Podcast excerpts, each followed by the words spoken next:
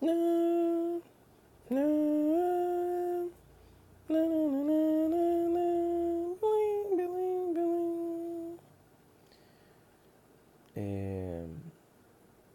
O objetivo era que a música Dancing Queen do ABBA tocasse na íntegra, né?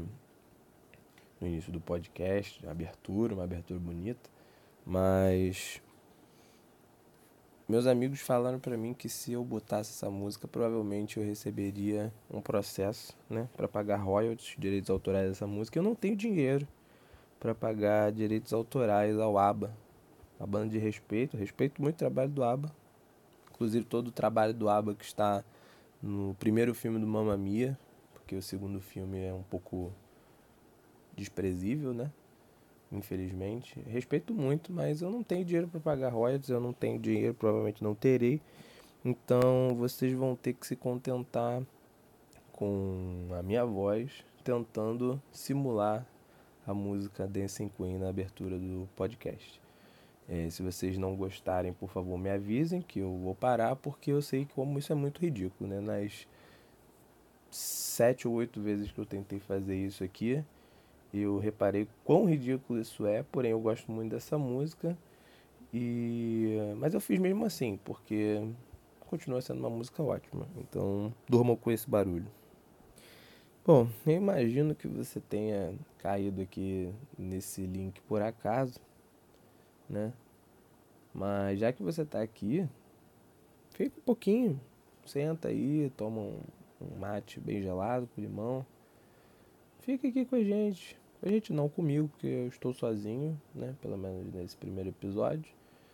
E fica aí, escuta aí. Talvez seja engraçado, interessante, faça você se distrair. Quem sabe até você não solta nas partes engraçadas aqueles peidinhos nasais.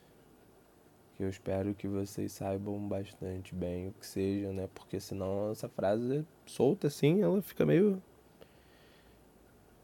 que que tá falando já? Tem dois minutos de podcast já tá falando de peido. Não, não, as coisas não vão ser nesse nível, né? Mas, pô, pra quem não sabe, peidinho nasal é quando você tá lendo, você abre o seu Facebook e você tá vendo um meme, uma postagem às vezes do seu tio ou daquela sua amiga assim meio que não tem um, um bom faro assim. Ela não é um sommelier do humor. E aí você vê aquele meme que tem um certo potencial, porém ele né, já não tem toda aquela aplicação, e aí você lê e você faz simplesmente com o seu nariz. Você libera uma flatulência nasal, né? E aí um, um símbolo do médio humor brasileiro, não sei se carioca, porém só posso falar pelo, pelos cariocas, né? Porque isso é uma coisa bem conhecida aqui do Rio de Janeiro. Mas não sei se em outros lugares é. Saberei, talvez em breve, não sei. Depende de quem está ouvindo. Eu não imagino que isso vai chegar tão longe, mas se chegar vai ser um grande prazer. Você que está ouvindo isso é, daqui a cinco anos. Olá, você em 2025. Espero que o mundo não esteja, não esteja à beira do caos como nós estamos agora. É. Um grande prazer, um grande beijo para você de 2025 aí. Bom, eu não tenho a menor ideia de começar, de como começar um podcast. Não tenho a menor ideia. Então, seja bem-vindo agora formalmente ao podcast Provável. Não sei se em algum momento vai entrar um, uma música, mas novamente seja bem-vindo ao podcast Provável. Que eu acho que esse vai ser um nome, um nome bom, porque tem um jogo de palavras, né? Uma coisa de provável, de provar, tipo, vou provar aquela cerveja ali, como provável, né? Do, literalmente da palavra provável. Mas eu pensei nesse nome simplesmente porque eu notei escrevendo um, breve roteiro, um, uma cola de apresentação de PowerPoint do seu trabalho de educação religiosa no quinto ano, que eu escrevi aqui basicamente para esse, esse podcast. Notei que eu falo muito, escrevo muito a palavra provável, provavelmente. Então, provavelmente, esse será o nome do nosso nosso podcast. Nosso não. Novamente, estou sozinho no dia de hoje, mas bom, pretendo trazer pessoas aqui para falar de inúmeras coisas, né? inúmeras coisas. Vejamos, né, o que o futuro nos dirá. É isso que é uma coisa que tem que ficar muito clara. Pode ser que esse podcast se torne né, tem episódios sérios? Pode. Quer dizer que eu quero, né, que tenham episódios sérios? Talvez. Talvez. Porque se eu deixar claro que sim, eu já notei que eu tenho uma pretensão, uma, uma pretensão não. Eu já notei que eu tenho uma tendência a zicar as coisas. Então, se eu falar que vai ser alguma coisa séria, se eu quero que seja uma coisa séria, provavelmente não vai se tornar uma coisa séria. Então, a gente deixa no talvez, né? Deixa no talvez, porque é melhor a gente ficar no raso, que aí, né, ninguém se afoga. Vamos deixar, né, por aí, por enquanto. Eu admito que esse programa, podcast, episódio, não sei vai ser realmente usado às vezes assim como uma forma de um paliativo de tratamento psicológico. Porque, bom, é muito bom quando você está aqui, tipo eu agora nesse momento, de férias, olhando para o armário aberto, a porta aberta, tudo que você tem que organizar e falando sozinho. É realmente bom, faz bem para a cabeça falar um pouco, externalizar as coisas. Mas, por exemplo, eu vou usar esse podcast para falar de coisas que, né, quando eu for fazer meu tratamento psicológico, eu não teria coragem de falar essas coisas para minha psicóloga, né? Por exemplo, semana passada eu fui fazer uma caminhada, né, para tentar entrar num um, entrar numa linha fit, né? Tentar não me sentir como se o meu corpo estivesse envenenado, né? apesar do que pela situação da água do Rio de Janeiro, talvez nesse momento ele já esteja envenenado, porque hum, quando eu bebo água aqui na minha casa, eu já bebi água, é, no caso escover dente aqui, né, na minha casa, porque eu não bebo água da pia. Mas quando eu fui beber água no centro do Rio, CCBB, em Botafogo, em Copacabana, a água toda tá com gosto de mato. Parece que eu meti o copo no meio da várzea, assim, né? Tipo, no meio do mato, ali na Lagoa Rodrigo de Freitas, e botei na garrafa para beber, mas no caso não foi isso que aconteceu de fato. É... Bom, me perdi. Acho que frequentemente isso vai acontecer. Como eu estava falando, eu estava tentando manter a linha fit e um, sair para fazer uma caminhada, né? suar, né? Queimar calorias.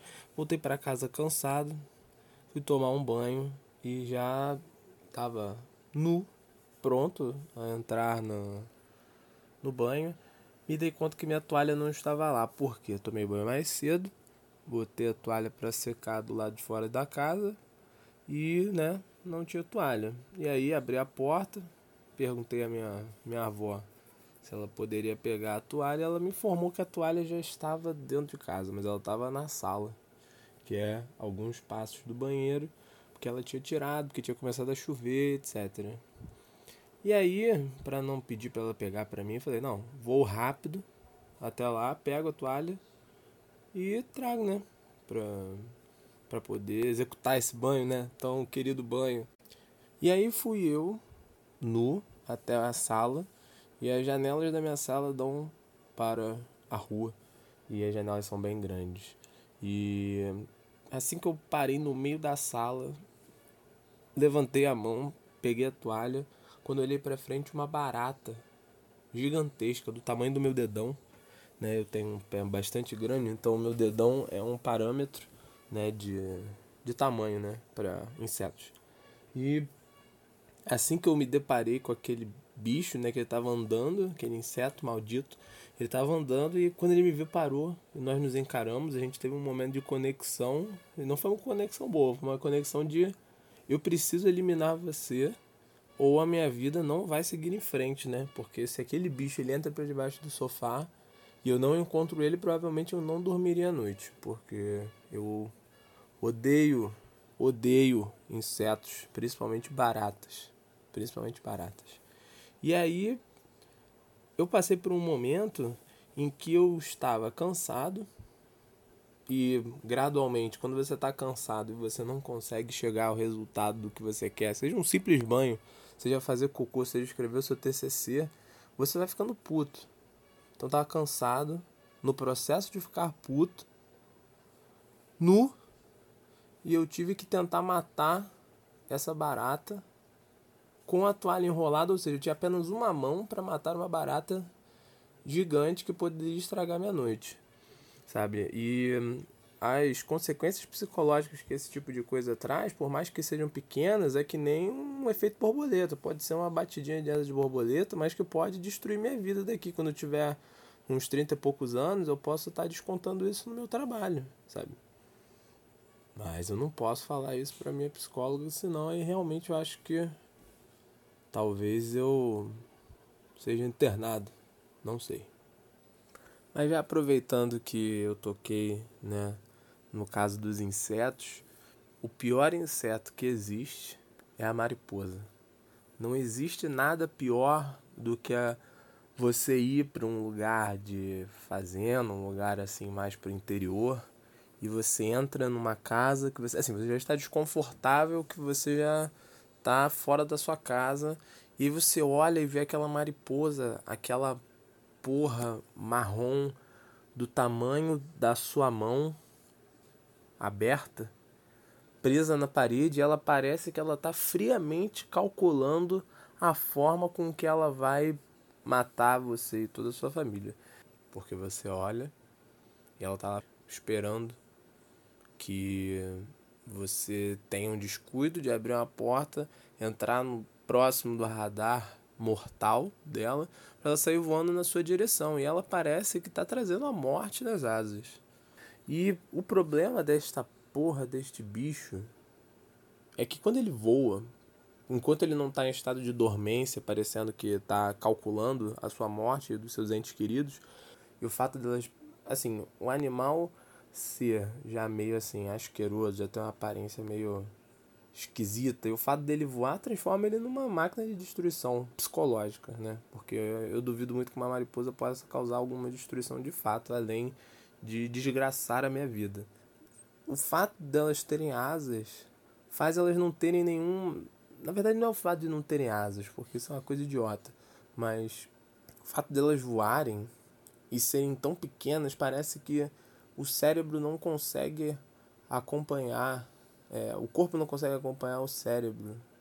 E aí isso faz com que o bicho não voe direito também, por ter um corpo tão pequeno, talvez asas muito grandes, talvez já vem voando sem nenhuma direção, vem na sua na direção da sua cara e de repente está voando para o lado e de repente ele aparece andando no seu ombro. E eu sinto que é de propósito. Eu acho que tudo que a gente faz contra os bichos, o ato deles não conseguirem falar, se comunicar, não impede, né? Não, não significa que eles não entendam. Talvez eles só estejam, na verdade, odiando cada vez mais a raça humana. Acho bem plausível isso. Sabe? Eu tenho aflição de qualquer inseto. Eu tenho aflição. Eu sinto, agora nesse momento, eu estou arrepiado pensando em qualquer inseto que esteja minimamente andando, que ele possa andar no meu pé, que ele possa andar na minha mão, possa andar na minha cara, sabe? Sentir aquelas pequenas patinhas fazendo aqueles movimentos assim, fazendo você. Ah, oh, que coisa horrível pelo amor de Deus. É por isso que, assim, durante um certo tempo, é, eu gostei muito de pássaros. Eu achava que pássaros eram muito legais simplesmente pelo motivo deles comerem insetos. Uma ideia bastante idiota, né? Apesar de eu ainda achar pássaros muito bonitos, mas acho que esse é um motivo muito idiota para você gostar de pássaros, ah, porque eles comem insetos. Ah, ok, grande merda. Mas assim, por exemplo, eu nunca teria um pássaro. Primeiro porque eu acho que é uma prisão, né, para animal. E segundo, porque eu tenho nervoso de pássaro. Tenho medo de ser picado, bicado, bicado, no olho por um pássaro. Por exemplo, é tirar ele de uma gaiola para limpar ou para botar ele em algum outro lugar. Não consigo imaginar tocar um animal. Por exemplo, nunca conseguiria ser uma criança de roça e carregar uma galinha. Eu acho que isso vai além dos meus da minha criação. Isso é uma coisa da minha cabeça, da minha psique, sabe? Não consigo. Talvez eu seja muito problemático, muito provavelmente, porque só de, de eu pensar em botar o dedo para ele subir, eu penso naquelas patinhas fininhas, aquela coisa, aquela pele dura e seca, eu, eu fico com agonia também. Você vê pássaros por aí, vídeos de animais, os pássaros às vezes eles estão tipo simplesmente querendo tocar o terror. Eles começam a gritar do nada por motivos de tipo apenas quero curtir com a sua cara. Então acaba que você fica sem critério por esse tipo de coisa. Não sei. Aí a partir desse momento, não gosto de pássaros, mas não gostando de pássaros, não querendo deixar pássaros presos, né? Nunca tive. Também nunca tive cachorro, nunca tive gatos. Gosto muito de cachorros. Gosto, acho um cachorro um animal assim alegre, feliz, um animal para cima, geralmente. Se ele não for um pincher, por exemplo, se ele não for um pug que está sempre em estado terminal, são animais para cima, né? Gostam de brincar, gostam de carinho. Mas eu como fui criado assim, eu sempre tive medo de brincar com cachorro. Então, assim, conceber a ideia de um animal brincar mordendo já me deixa muito angustiado, já me deixava muito angustiado. Só que aí agora, neste ano novo, eu consegui perder o medo de animais que brincam mordendo por causa de um Yorkshire de quatro meses chamado Paçoca. Paçoca foi o divisor de águas na minha vida. Que ele era um cachorro tão tranquilo, tão gostosinho, tão cuticute, tão. Ah, meu Deus. Só de pensar no paçoca eu sinto saudade dele. Que eu comecei a aprender que a mordida realmente não dói. Mas, o que, que isso resolveu na minha vida? Vou ter o cachorro? Não, também, porque minha mãe não gosta de cachorro, então não vou ter. O que, que eu tenho? Eu tenho a tartaruga, que é um animal que não interage muito. Já fica mais na dela, já fica lá fora, não, não, não tem expressões, não tem, né? No máximo, a forma da tartaruga se expressar é mais ou menos o quanto ela põe a cabeça mais para fora do casco ou quão rápido ou quão devagar ela anda. Mas essa questão do quão rápido, quão devagar ela anda, você só consegue ver com o tempo, porque para todo mundo a tartaruga anda devagar. Então, eu tive que levar, de repente, 10 anos para perceber que minha tartaruga andava um pouco mais rápida, dependendo do que ela objetificava né, na vida dela. Mas isso também não torna uma coisa assim, tipo, pô, como é que eu sei que um bicho está feliz só porque está andando meio metro mais rápido? Fica aí o questionamento. Ainda quero um cachorro. Bom, acho que eu acabei me enrolando um pouco, né? Com esse tipo de coisa. No mais, é, o podcast vai se tratar de qualquer coisa que me venha na cabeça, falar uma quantidade imensurável de merda, provavelmente, e debater sobre coisas aí. Eu tô com uma ideias aí, já que tô tentando escrever, e é isso, sabe? Eu não vou falar muito sobre mim, né? Porque a minha vida eu não tem nada relevante para falar sobre a minha pessoa. Vou matar a curiosidade. Eu gosto muito de Gilberto Gil. Gosto muito das músicas de Gilberto Gil, choro escutando Gilberto Gil às vezes. Acho que ele é um cara muito foda. Uma pessoa tão calma, Gilberto Gil, você olha para ele e você, ele te passa uma serenidade, uma coisa assim, uma coisa ele Caetano Veloso tem isso. Você olha para ele, assim, você nunca imaginaria Gilberto Gil discutindo por um, um naco de manteiga em casa. Não consigo imaginar Gilberto Gil puto por causa de trânsito. Ele deveria falar: calma, tudo vai resolver. Coisas do tipo, só consigo imaginar assim. Uma pessoa de uma calma constante. Mas agora falando de Gilberto Gil e Caetano Veloso, me lembrou uma situação muito constrangedora que às vezes eu passo ouvindo músicas deles. Porque eu gosto muito de um álbum ao vivo que é do Gilberto Gil com Caetano Veloso, é não sei quantos anos de música, eu não sei qual é o número, não sei se é 30 anos, 40 anos, tem acho que acho que é esse o nome do álbum. E tem uma música do álbum fica no meio, são dois CDs, se não me engano. O nome da música é Come Prima. Eu imagino que Come Prima seja uma mistura de línguas, eu acho que espanhol com italiano, com inglês, eu imagino que o come seja come, de venha, em inglês. O prima eu já não sei, não quis pesquisar, não, não tive essa curiosidade. Fiquei apenas pasmo, né? Só fiquei apenas na parte do, da surpresa. Porque, assim, você escuta aquilo, come prima, sem nada, você já fica meio, porra, opa, esse cara tá falando o quê, né? E aí, tipo, você escuta música várias vezes no refrão, em alguns versos, eles ficam repetindo isso: come prima, come prima, come prima. E aí você escuta, tipo, Caetano Veloso, o cara foda, catedrático. Gilberto Gil falando isso, você fica com um certo incômodo, sabe? Imagina, você tá lá relaxando, tá ouvindo pela primeira vez o CD.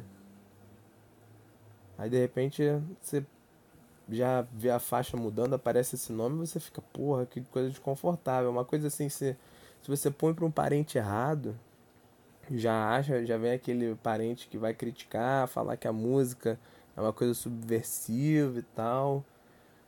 Pode flertar um pouco com o Rogerinho, do Choque de Cultura, falando que ambiente de música é ambiente de droga. Talvez, não sei. Aliás, um grande beijo pro Caíto Manier Rogério Dingá, que eu tenho uma profunda admiração e acho um cara super foda. Todos os caras do choque, mas principalmente Caíto. Um beijo, Caíto. Caso algum dia você escute esse programa ridículo que eu estou gravando, mas essa é pra você.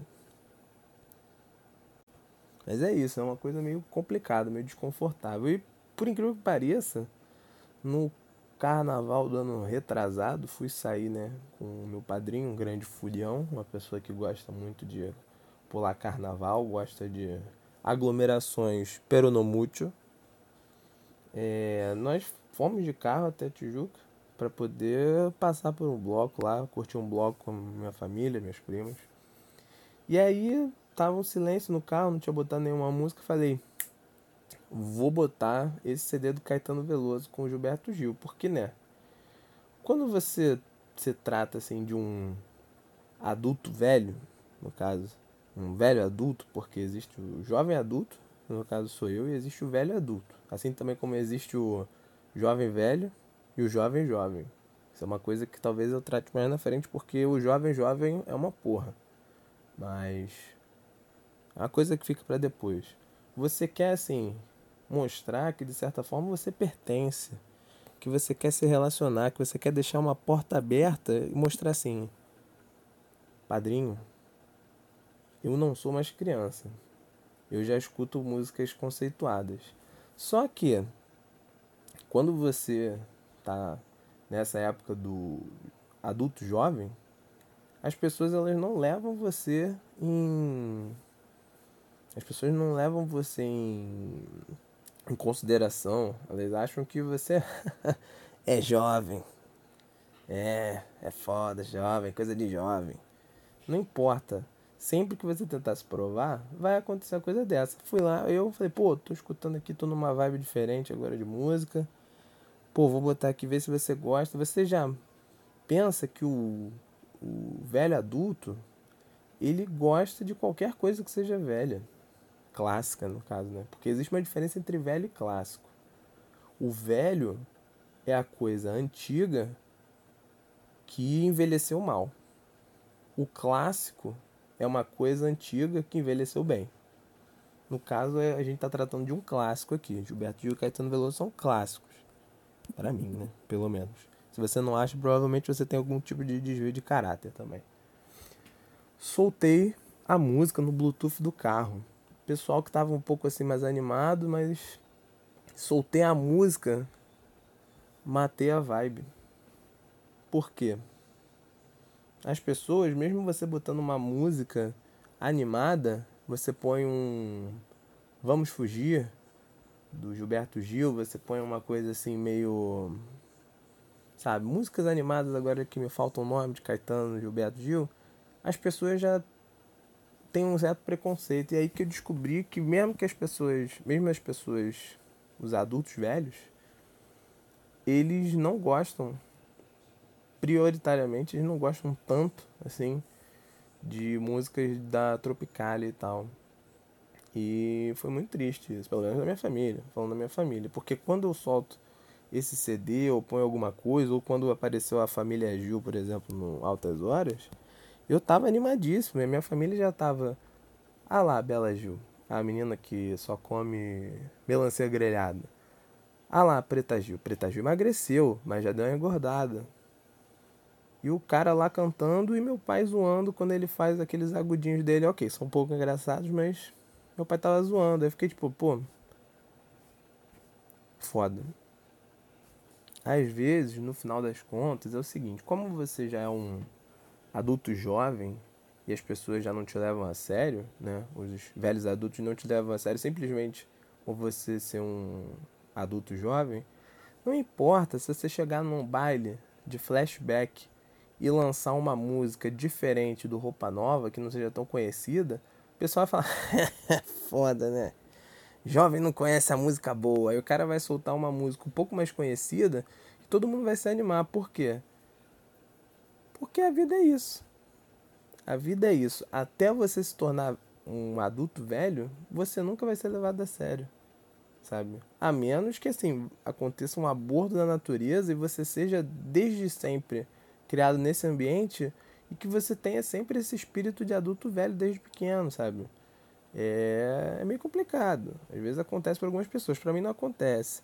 Aí mesmo que eu solte uma música, assim, se eu pegar uma música um pouco desconhecida, porém antiga, as pessoas já vão me olhar torto, já vão achar que é um remake, alguma coisa assim, como já aconteceu comigo. Ah, essa música aí é gente nova pegando música velha e refazendo, isso aí é remake. Eu falei, não, é remix. É remake. Remake é pra filme né? Pelo menos eu acho que é assim. Então você nunca vai ser levado a sério, né? E eu acho que mais uma vez eu perdi. Mas eu acho que é bom, né? De repente acho que a gente já para por aqui, porque eu acho que já me perdi muitas vezes, já falei merdas muitas vezes. Mas, mas aí é isso. Ah, uma coisa. Uma coisa interessante. Eu provavelmente vou criar o tal do gato curioso, porque eu não. Se eu tentar pronunciar agora em inglês, provavelmente vai ficar muito ridículo. Curious Cat. Ficou horrível.